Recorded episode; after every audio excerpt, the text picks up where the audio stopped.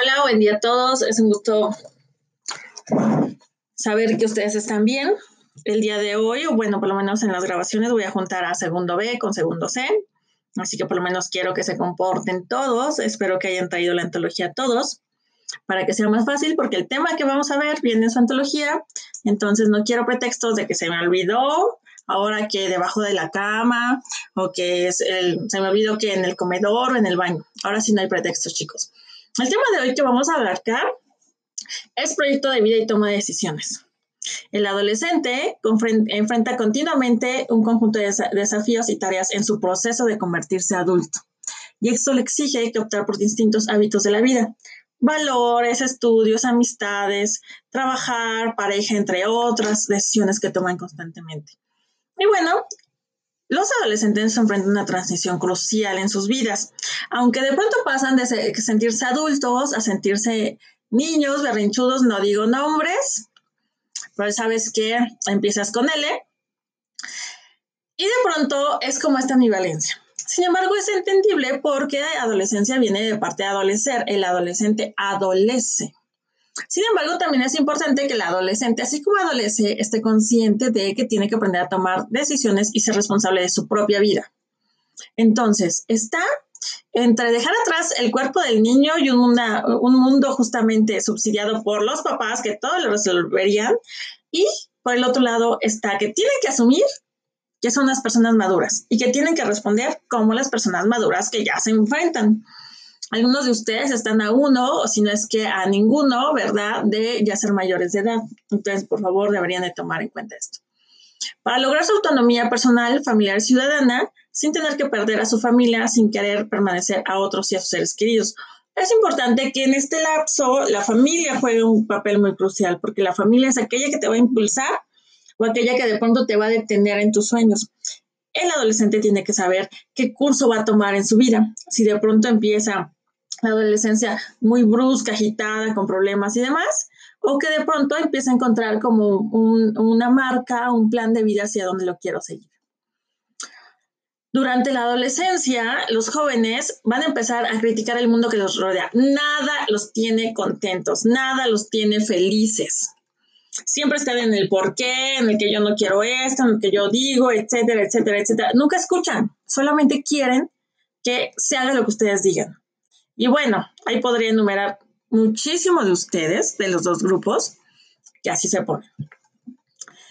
Aparte de esto, los cambios que ocurren en la etapa de adolescente son una manifestación de que el cuerpo va madurando y obviamente la inteligencia se empieza a consolidar de una forma autónoma, como forma autonomía, que quiere decir que de pronto el, el, adolescente va a tomar unas decisiones por él mismo. No es lo que dice mamá o papá, sino va a ser sobre ti mismo. Y algo que viene, que es muy bonito en la adolescencia, pero que lamentablemente duele mucho, y es las capacidades afectivas, que de pronto empiezan a expresarse en tener un noviazgo, en de pronto cambiar los amigos que a lo mejor yo llevaba yo anteriormente, en adquirir un trabajo, con tener compañeros. Y bueno, una persona que de pronto está a punto de convertirse en adulto como los adolescentes, como ustedes, tiene que pasar como por varias influencias y la primera influencia es la personal, donde los adolescentes descubren que su cuerpo cambia, que aparece la primera menstruación en las niñas, que su cuerpo crece, que los, que los huesos de los brazos se empiezan a hacer más largos, que las facciones de la cara se hacen más eh, agudas, que empiezan a redondear las caderas, crecer los senos y aparecer con claridad la cintura. Y bueno, en el caso de los hombres empieza la parte de la eyaculación nocturna, eh, su voz empieza a volver más ronca y de pronto le salen los gallos de, oye, mi hijo, oye, bueno. Su cara se cubre con barbas o bigotes y muchas veces con acné y espinillas. Su talla no deja de aumentar y obviamente ambos, hombres y mujeres, empiezan a cobrar su cuerpo forma y fortaleza. En esta etapa, los padres se sienten y cuestionan mucho o encuentran un conflicto con los hijos porque constantemente los están cuestionando y los están regañando. Se sienten extraños o agente a diferentes miembros de la familia, porque de pronto yo ya no quiero ir a ver a mi tía, o yo no quiero ir a ver a los abuelos ya, o ya no quiero ir a las reuniones familiares. Y bueno, saben que los adolescentes que son útiles, que son fuertes y quieren demostrar en debates, reflexionando desde su punto de vista, qué tan inteligentes pueden ser. Junto con los espacios de trabajo, eh, también entra los juegos, la convivencia y demás. El segundo subtema es la influencia familiar. Eso es muy importante. De pronto el entorno familiar, repito, va a ser aquel que te impulse o aquel que de pronto te puede estancar. Es importante que en esta etapa el adolescente tenga bien cimentado qué quiere ser de grande. Si quiere construir una familia, si quiere construir un trabajo, si quiere irse a la universidad, qué tipo de universidad, qué carrera. Si no lo tiene bien claro y la familia le dice, pues, ¿por qué no estudias esto? Y lo termina estudiando, lo que va a pasar es que probablemente no termine esa carrera. Y si la termina, probablemente no la ejerza porque no sea algo que realmente le apasiona al adolescente en un futuro. Por lo cual, el adolescente tiene que ver una parte de las madres y los padres que tienen que enfrentarse en esta autonomía que está logrando el adolescente. También eh, hay nuevas maneras como se comunica con los papás. Empieza un choque con la parte de los valores, de creencias, de cómo hacen los papás las cosas. Y bueno, esto si le adjuntamos o le añadimos que muchos de los padres no están preparados para saber cómo crear un adolescente.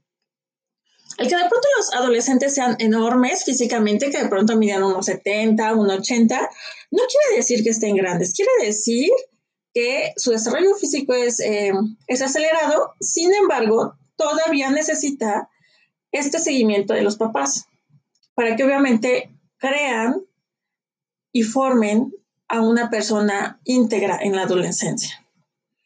Es importante que en los papás se fomente el diálogo, que realmente haya un fomento al diálogo. Y ojo, espero que por lo menos uno de los papás me escuche en esta ocasión y preguntarle qué tanto sabes tú de tu hijo. Y si no tienen a sus papás cerca, se les queda de tarea que le pregunten a sus papás qué tanto saben de ustedes. Y las respuestas que den sus papás, ustedes confirmen si son verdaderas o realmente ninguno de lo que acaba de decir sus papás son ciertas. En esta etapa del curso de la vida, las relaciones entre padres e hijos tienen que replantearse. Los hermanos menores, acostumbrados tal vez a contar con el tiempo y apoyo de los grandes. Y bueno, en ocasiones los hermanos mayores pueden reaccionar con impaciencia ante las demandas y quejas de los hermanos menores.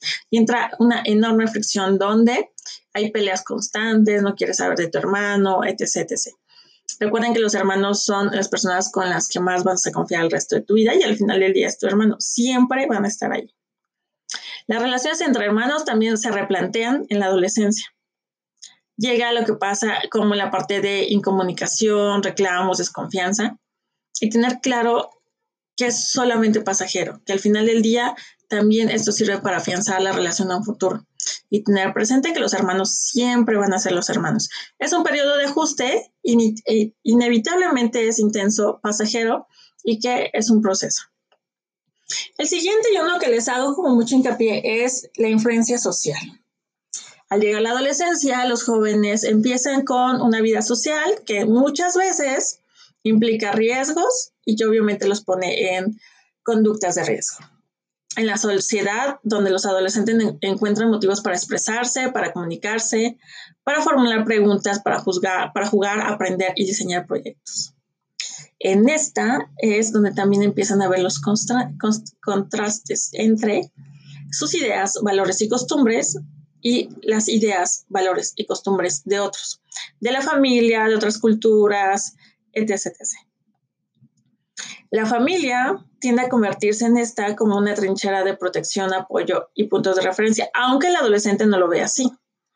Y bueno, también la parte de la sociedad, qué tanto me siento identificado con la sociedad o qué tipo de sociedad es lo que yo quiero enfocarme o adaptarme a esa sociedad en ocasiones sin siquiera responder. ¿eh? Cuando de pronto tú le preguntas al adolescente, ¿qué es lo que quieres? ¿Qué tipo de atención quieres? El adolescente no sabe ni qué atención quiere. Algunas familias luchan por retener y confinar a los hijos y otras lo contrario, que salgan a la calle, que conozcan el mundo, ¿no? Y entonces esta es como una ambivalencia de aquellos compañeros que tienen que sus papás no les dan permiso para nada si no van ellos y por el otro son aquellos adolescentes que pueden llegar a 3 de la mañana al día siguiente y que sus papás no dicen nada. Pero ese es un proceso, es más bien como cada una de las familias determina un modelo de crianza. Los ideales, que es otro tema, en los adolescentes se encuentran en dos mundos de fantasía. El idealismo y se traduce con las ganas de transformar el mundo en algo mejor y la realidad que se pone a la anterior. El adolescente tiene un idealismo hermoso y que a veces, muchas veces, resulta ser ingenuo e ilusorio y choca con la realidad. Pero bueno, he de decir que los jóvenes son los que cambian el mundo, entonces la mayoría de ustedes ha sido y sigan durante el proceso de enseñanza, siempre y cuando tengas presente que la toma de decisiones implica unas consecuencias. Muchas veces el adolescente no puede ignorar el mundo en el que existe y quiere participar de forma activa y responsable, que de pronto te metas como voluntario, que de pronto te metas a una asociación, a un grupo de música, etc. Y eso está muy bien. Eso te va a ayudar a determinar hacia dónde quieres dirigir tu vida. Y bueno, también está la otra parte, el que hay adolescentes que de pronto declinan en el cansancio, cansancio, en el desgano, la flojera, la envidia, y que eso no es muy sano. De pronto un adolescente se la pase todo el día en la cama con el celular, no es sano, en el sillón con el celular tampoco es sano. Es em, sano también buscar una persona adulta con experiencia o un profesional que de pronto nos ayude a tomar decisiones que de pronto nos haga ver más allá de lo que a lo mejor yo no estoy confiado en que pueda salir bien. En el proyecto de vida, la toma de decisiones y autonomía va a repercutir inmediatamente en nuestro, en nuestro futuro. No depende únicamente de sus preferencias personales. Ojo, hay que considerar que para un proyecto de vida en la toma de decisiones implica que va a haber la parte de los factores económicos, familiares, sociales y personales.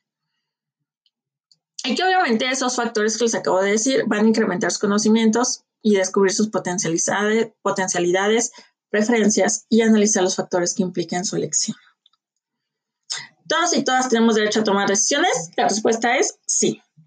¿Qué factores influyen en este proceso? Pues uno, la influencia de los otros. Puede ser positiva si orienta para elegir una opción, pero negativa si presiona para que hagamos lo que otros quieren, porque eso es lo que, según ellos, nos hace felices o qué es lo mejor para nosotros. La segunda es la información. Tener conocimiento sobre las consecuencias de las alternativas en el proceso de tomar una decisión. Experiencia propia. Nuestra experiencia en la historia personal y familiar. Contexto sociocultural que pertenecemos, nuestro desarrollo, nuestros valores, actitudes, opiniones en relación con qué decidir. Y bueno, ¿cómo basamos este proceso de decisiones? Tomar una decisión puede ser difícil si no se adquiere la costumbre de hacerlo. Una vez que se empieza a seguir este proceso, lo que implica involucrarse a lo que le sucede. Y tener el control sobre tu vida y sentirse, sentirte satisfactorio y más fácil para que tú tomes decisiones de, tan pequeñas como de qué lado me voy a levantar de la cama, cómo me voy a vestir hoy, qué transporte voy a tomar hoy, como elección de carrera o con quién me quiero casar o cuántos hijos quiero tener o si me voy a quedar en este país o me voy a ir a otro, entre otros. ¿Cuáles son los pasos para tomar decisiones? Uno, obtener información. Dos, analizar los valores sociales y propios. Tres, hacer una lista de las ventajas y desventajas de las diferentes alternativas. Cuatro, calcular la, la probabilidad de éxito en cada alternativa. 5. Analizar las consecuencias a corto, mediano y largo plazo de la decisión. 6. Tomar la decisión. Y 7. Evaluar los resultados de esta decisión. Si buena, si tengo que modificar, es lo que tengo que cambiar. Esto es importante que tengas presente porque tu proyecto de vida lo vas a realizar muchas veces. Vas a ponerte metas y cuando llegues a esas metas a cumplirlas, vas a tener que replantear tu plan de vida. No te preocupes si en este momento no sabes qué vas a hacer dentro de 20 años detalladamente, pero preocúpate si no tienes qué claro en 20, en 10 años qué vas a hacer de tu vida o qué carrera quieres estudiar. Es normal que ahorita no tengas como claridad, pero preocúpate si de pronto no sabes absolutamente nada de qué quieres estudiar. ¿Sale? Y bueno, esto es importante que ustedes lo tomen en cuenta. La formación y bueno, es importante que para tu proyecto de vida tomes en cuenta algunas condiciones. Uno, condiciones de sí mismo. ¿Cuáles son mis competencias para estudiar una carrera, para insertar el trabajo de esa carrera? Y bueno, otro es cuáles son los proyectos profesional, matrimonial o qué significado le doy a mi vida. Y el otro es, uno, los medios. La comprobación. Yo no voy a decir que voy a ir a estudiar la licenciatura en los Emiratos Árabes cuando mi familia no tiene los recursos, ni sé el idioma. Pero a lo mejor puedo decir que voy a estudiar en una universidad pública y que tengo que echarle muchas ganas porque mi familia nada más tiene para ese recurso. Aplazamiento de la gratificación inmediata. No siempre tengo que ganarme premios por cada cosa que haga. Aceptación de las consecuencias. Si algo sale mal, aceptar que fue mi responsabilidad. Si algo sale bien, aceptar que también fue mi responsabilidad. Identificar con modelos extrafamiliares que veo más allá de las personas que me rodean que cómo les ha ido en la vida. Ejecución de varios papeles laborales y sociales, cómo yo me desenvuelvo en la parte laboral, en qué he trabajado, empezar a trabajar, empezar a ver si es lo que me gusta, en la parte social, qué tan sociable o antisocial soy. Y bueno, la superación de la identificación parental, que de pronto yo me desprenda de lo que mis papás quieren de vida.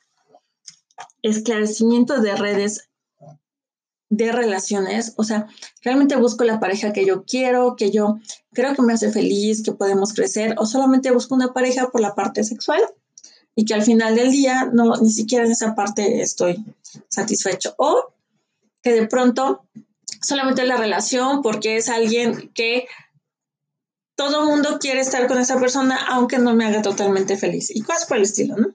Y bueno, el aprendizaje significativo y los valores.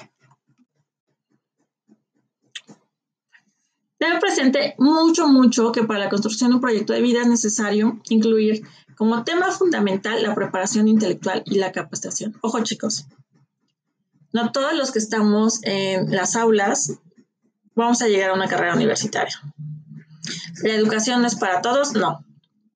Eh, ¿Por qué? Porque de pronto no todos vamos a tener la oportunidad de poder estudiar, así que aprovechalo. De ti depende que de pronto tú sí seas uno de los que puede llegar a aprovecharla. Por ello, hay que tomar la elección de carrera adecuada y el camino que desean seguir, sus gustos, tendencias, qué es lo que te gustaría hacer, qué no te gustaría hacer.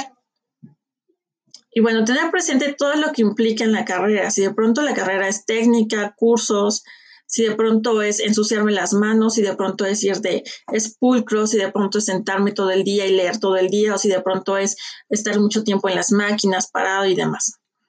Todo esto, toda esta información es para que lo tomes en cuenta y uno, sea una herramienta de éxito. Dos, que obviamente algo que me preocupa mucho es que muchos no entregan actividades y que pueden caer una deserción escolar. Y bueno, el que tú tengas malas notas va a disminuir tus oportunidades de éxito para ingresar a una universidad. El éxito y la toma de decisiones siempre, siempre va a estar en tus manos. Tus ganas de salir adelante y la fuerza que tú impongas al, logro de tus metas por más que te digan los papás, los amigos, la pareja, de ti va a depender cómo va a ser tu plan de vida. ¿Cómo te ves dentro de un año? ¿Cómo te ves dentro de 10? ¿Cómo te ves dentro de 15? Y bueno, ¿cuál es la actividad que ustedes me tienen que realizar? Ustedes me van a realizar un mapa mental. En el mapa mental, a la mitad del mapa mental, van a poner el título y van a poner una reflexión de qué te deja este tema. ¿Sale? Bueno, por esta semana de mi parte sería todo. Les mando un mega abrazo. Por favor, quédense en sus casas. Por favor, quédense en sus casas. Y espero verlos pronto. Los extraño a todos. Cuídense mucho.